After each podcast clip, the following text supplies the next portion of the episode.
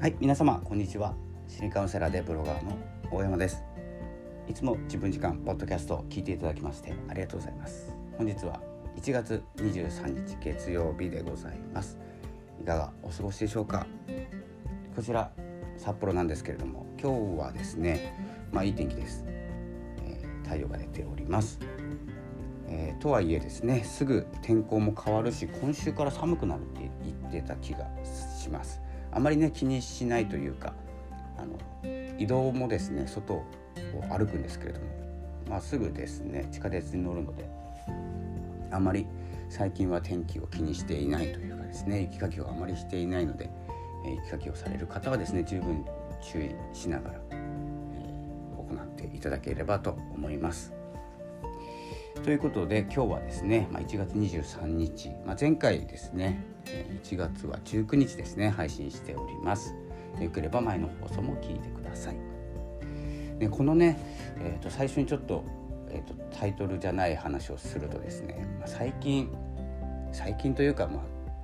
この SNS の動き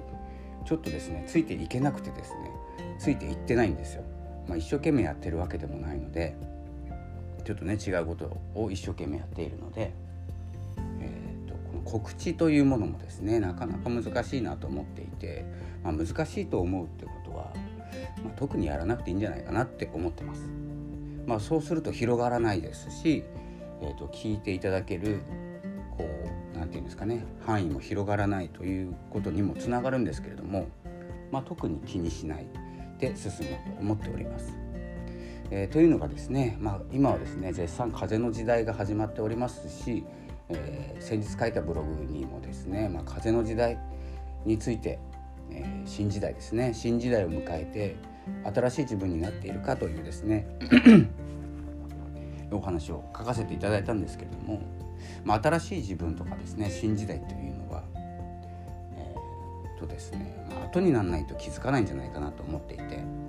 これから新時代を迎えるぞって言ってスマートフォンを持ったとかですね新しい時代に変わっていった、まあ、変わっていく変わっていくっていうのは言われていますし変わるの当たり前なんですよ。なのでで変わったなって思うのはやっぱ過去形なんですね。価値観変わったなとか時代だねとかっていうのはですね過ぎてからなんですよ。なので今特に気にする必要もなくてで大事なのがですね行動していないとなんか自分が乗り遅れているかもしれないと思ってしまう若者もいらっしゃるかもしれないんですけれども、えーとまあ、取り残されてるのはよっぽど大人の方なんですね。であの自分のね息子さん娘さんお子さんねお子さんにねいろいろやらせたいプログラミングも英語もダンスもみたいなね自分たちがやっていなかったことをどんどんやらせようとしていてそれは時代だからといってですね、えー、やらせているやらせているって言ったらですねおかしいんですけれども、えー、学ばせている、まあ、自分がね教えられないことをですねどんどん教えていくわけですからそしてお子さんはですねあのほとんどですね最初はですねまあ親とか学校の先生とかに先輩とかもそうなんですけど多くはですね親とか学校の先生なんですよ。いろいろ教わるのが。なんですけれども教われないんですよ。お子さんの方が優秀だから。っていうところを踏まえると不安になるじゃないですか。聞けないんですよ。身の回りにいる。大人に。なのでもう、足りないと思うのはお子さんで不安になってしお子さんっていうかね若い方不安になってしまう。なぜなら先輩がいないから。ですよね。なので新時代なんですよ。で大事なのが作っていく。クリエイトですね。クリエイトしていくっていう自分になる。あの何て言うんですかね。もう古い意見なんてもう通じないですし私もですね45歳になっておりますのでほとんどですねあの化石化ですね。考えが。提案してもそれは古い考えですので古い考えとして聞いてくださいというふうにですね会議などでは、え言うようにしてますしあまり会議で意見が通らなくても気にしないというかですね通ってしまうとそれは古い意見だけど大丈夫っていう話でですね、え前に進んでいただく。ただ自分としては自分の意見を通したいんですけれども通らない方が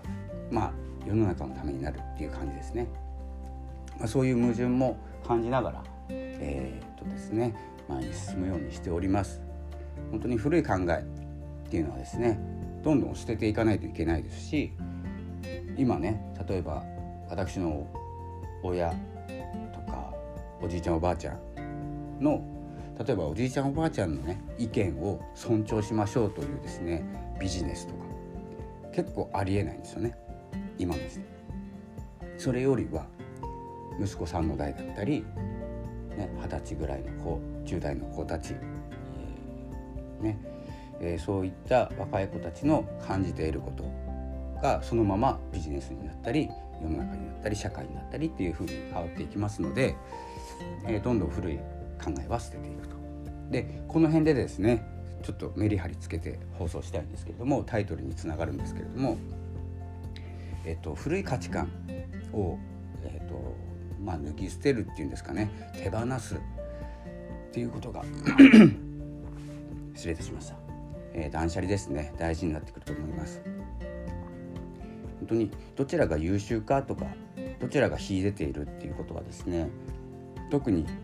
重要視するべき問題でもなくてあのまあ不安になるのはうんと皆さんそうでしょうし若いからとか、えー、年を年を重ねているとか関係なくですね不安というものはつきまといますのでそこら辺は気にしないでですね不安を、まあ、不安を抱かないようにするって言ってしまうと時間ばっかりかかってしまうので、まあ、不安を抱きながらですね抱きながら暮らしていくには抱きながらそれを解消しながら楽しさに変えていくとかね、え、そういうことを考えながらですね前に進んでほしいんですけれども、えー、今回ですね、えー、なぜかというと2月あごめんなさい1月22日新月迎えますよね。で1月23日本日ですね、えーと、夕方ぐらいかな夜かな10天体巡行というですね宇宙のイベントが始まっております。まあ、宇宙のイベントっていうとちょっと怪しいんですけれども、まあ、特にこう物事がうまくいき始めるうまくいくと感じ始めるという期間がですね、え、4月の中ぐらいまで続きますのでこの機会にですね、どんどん自分をこう何て言うんですかね見つけていくっていう感じですね。なぜ脱ぎ捨てるという表現を使うのかという、え、感じなんですけれども脱ぎ捨てるって結構聞くんですね僕の周りでは。古い自分とか価値観、えーと、思考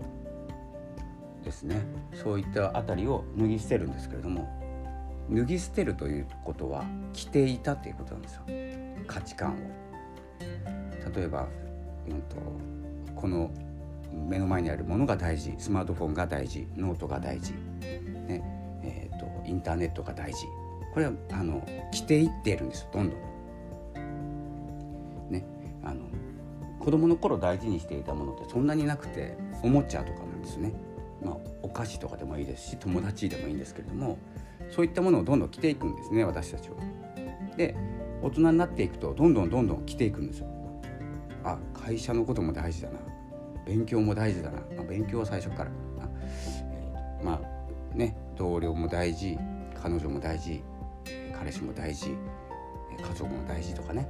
いろいろ着ていっていってどんどんどんどんうちにうちに入っていくんですけれども何が起きているかというと大事なことって内側にあるってことなんですよ。で変に知識武装をしたり、まあ、アップデートどんどんしていきますので価値観っていうのは変わっていくしあの大事さも変わっていくんですよ。でそれを一旦脱ぎ捨てた時に何が出てくるかというと今まで大切にしてきたことなんですね新しいことじゃないんですよで皆さんですね新しいことを手に入れたかったり新しいことをしなきゃいけないとか新しい時代新時代になるんだから新しい自分になろうとかって思うんですけど実はですね新しい時代に合わせて、えー、古い自分はどんなことを大切にするかっていうことが最も大事なんですね。で原点に戻ると自分はどこに向かっていたのかどんな生き方がしたかったのかというところがですね発見されるわけです。なので必ずしもですね新しいことを学びながら、えー、結構誰もやっていないことをやったりするのは大事なんですけどそれをやるのは古い自分昔の自分なんですね。でいろいろ着ていって忘れていたことを思い出したりするっていう期間になってますので、まあ、大体、まあ、4月って言いましたけど3月、ぐらいですね。3月20日ぐらいまでだと思ってですね、まあ、約2ヶ月ですね。約2ヶ月そのえっ、ー、とこうどんどんどんどん層になってるんですね。あこれも大事これも大事これも大事で何が大事なんだろう。ってなってるところをこう脱ぎ捨てていく。殻を破っていく。本当に殻を破るとかね。あの新しくこう何て言うんですかね。幼虫から成虫になるようなイメージなんですけど実際殻を破ったら何が出てくるかというと本質的な自分なんですよ。やっぱりねあの内側にいるんですよ。新しい自分。なぜならですね軸が決まっているからなんですよどれだけ新しくなっても軸大切にしているものっていうのは変わらなくてで大切にしかする方法だったりっていうのをどんどん着ていっているのであの古くなっていくんですよ。古くなっていって通じなくなっていって息苦しくなっていって誰かに不満を漏らしてしまったりするんですけどそれをね手放す脱ぎ捨てる断捨離するっていうことで見えてくるのが本来自分がしたかったことだったりですね自分が思っていたことにですね戻っていきますので それもですね含めて、えーと、この10点体巡巡行期間にですねやっていければと思います。今日の夜ぐらいなんであの、まあ、寝て寝て起きてぐらいですね明日でいいと思います。1月24日火曜日ね。そんな感じで、えー自分に戻っていく新しい自分というのが内側にいるということをですね、えー、こうご理解いただきたくですねちょっとふんわりした内容になりますけれども、えー、そんな感じで、えー、過ごしていければと思います。ではですね、えーと、あまりですねこうふんわりした内容この時代に合わないとかっていう内容ばかりだとですねいつ聞いても一緒になってしまうので今日はですね、まあ、後半もう12分話しているので、まあ、大体今日お話ししたいことはもう終わっていてですね、まあ、ここからは、うんとまあ、雑談今までも雑談みたいなもんなんですけど、えー、こう古い自分を脱ぎ捨てるっていうところを、まあ、メインにしまして、まあ、サブタイトルでですね、まあ、こう今起きていること世の中で起きていること、をお話ししていきたいなと思います。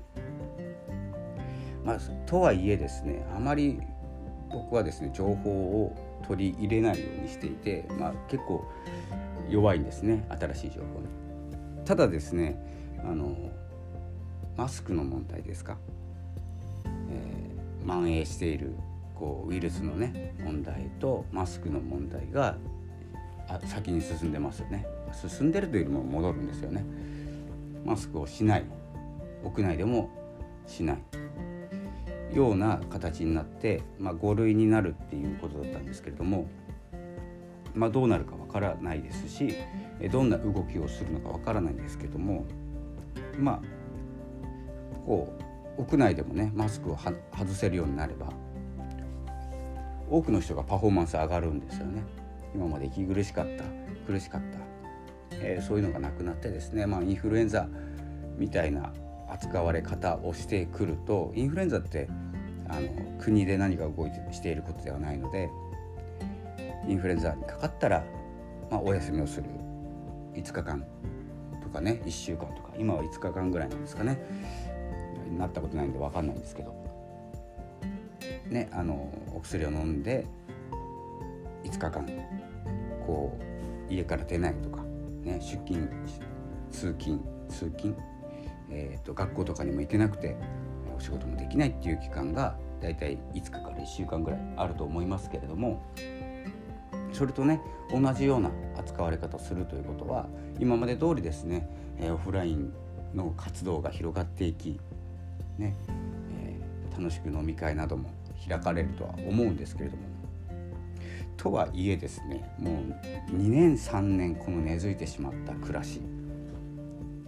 まあ、どうなるでしょうかということですね。あまり出なくなるんじゃないかなと思います。で出なくなるというかまあお酒をお酒離れも進んでいましたし、えーと、そのね流行り病の前から。なので飲食店さんはですね、え、ちょっと方向性を変えていくところではないのかなと思いながらですね元飲食業としてはですねそういったことも、え、含めて、え、変わっていった変わっていくというよりもあの合わせるということですね。これから何て言うんですか経済的にも動き始める、まあ、今はねまだ大人の方がお金を使って経済が回ると思っていると思うんですけれどもどあのそのうち使わなくなるというかですね使えなくなるのでどんどんですね使える年代の方がどう動いているかやって、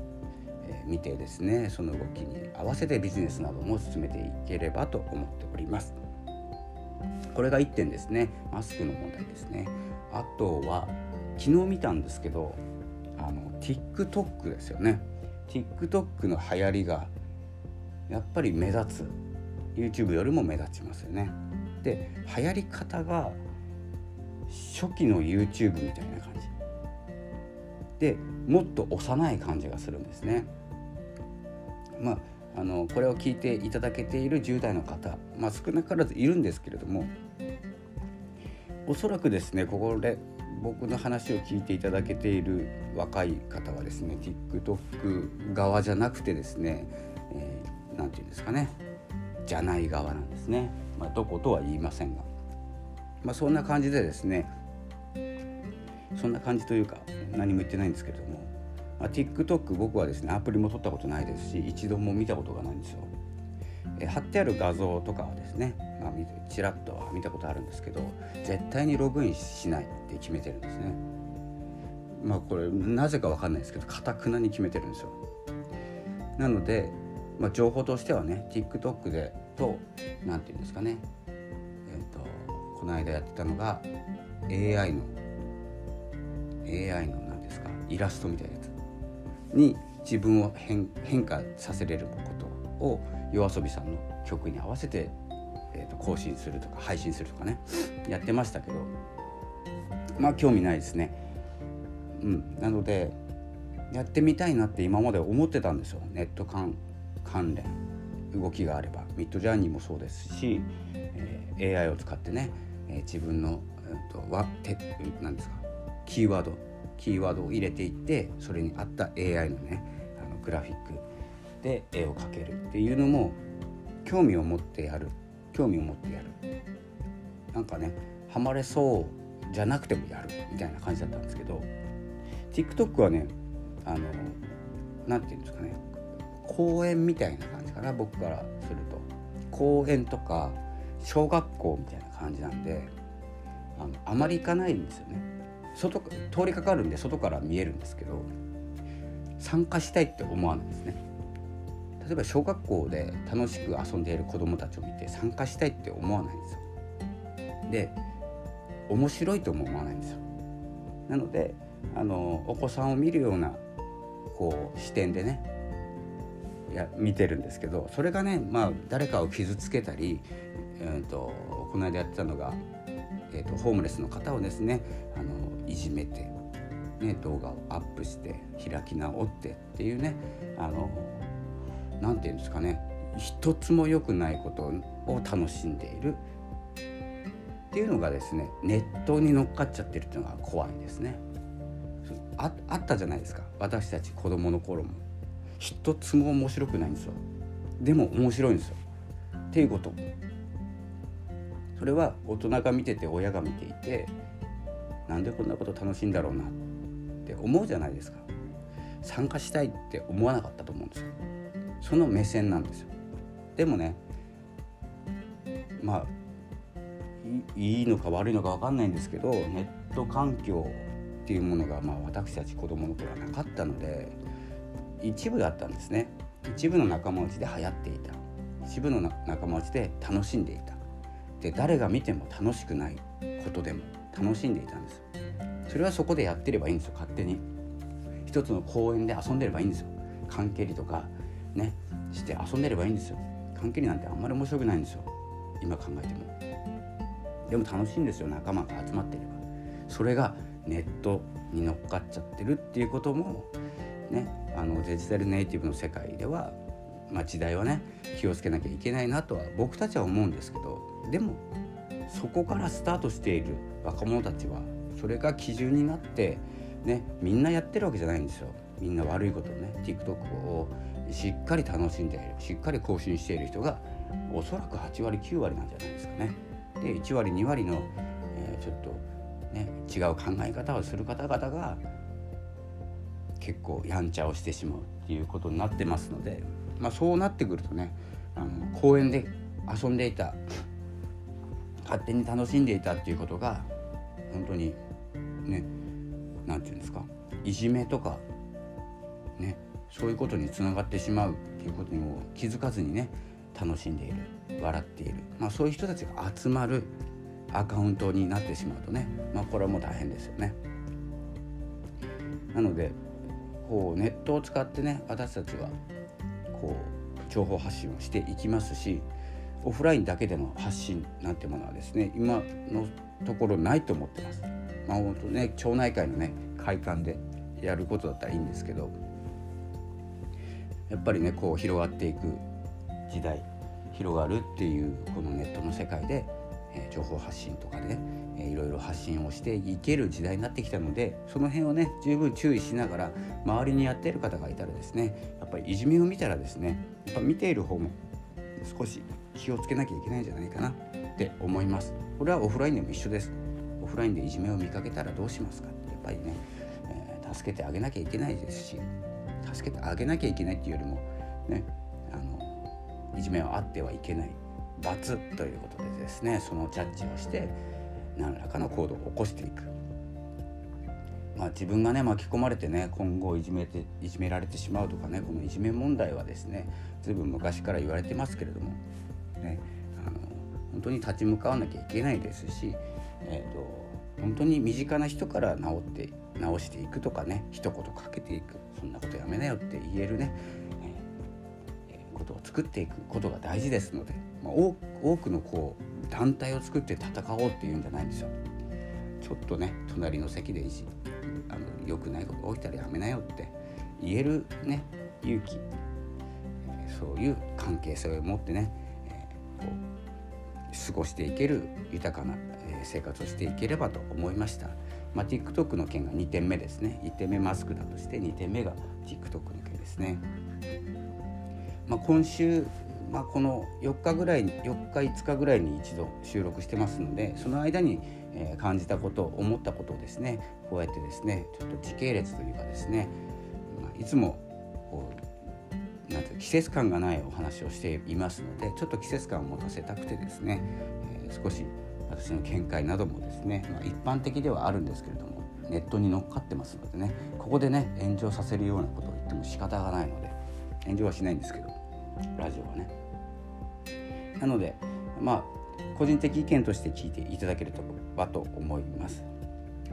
ということで、まあ、10点体巡行を使いながらですね元の自分に戻っていく本当に自分がしたかったとは何なのかということにね、えー、気づいていくえ、私もですねもう最後にしますねこれ話長いので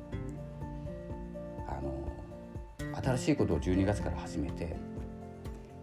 結構覚えることが多くて大変なんですけど、まあ、楽しいんですね。で仲間チームコミュニティすごく素晴らしいんですよ。でまあ癖がある方も中にはいるんですけどまあまあどってことないっていう感じですね。今までに比べたらというかですね。結構僕もですね経験値が高い方ですのでまあ大丈夫かなと思うんですけどとはいえですねやっぱり邪魔してくる人がいるんですよ。一生懸命やりたい時に静かに集中したい時に必ず邪魔してくる方がいらっしゃいます。まあ、同じ人じゃないですけどね。なんですけどそれはねあのなぜなのかなってちょっと考えたんですよ。なぜこのタイミングなんだっていうね素晴らしいタイミングでですね邪魔が入るんですけど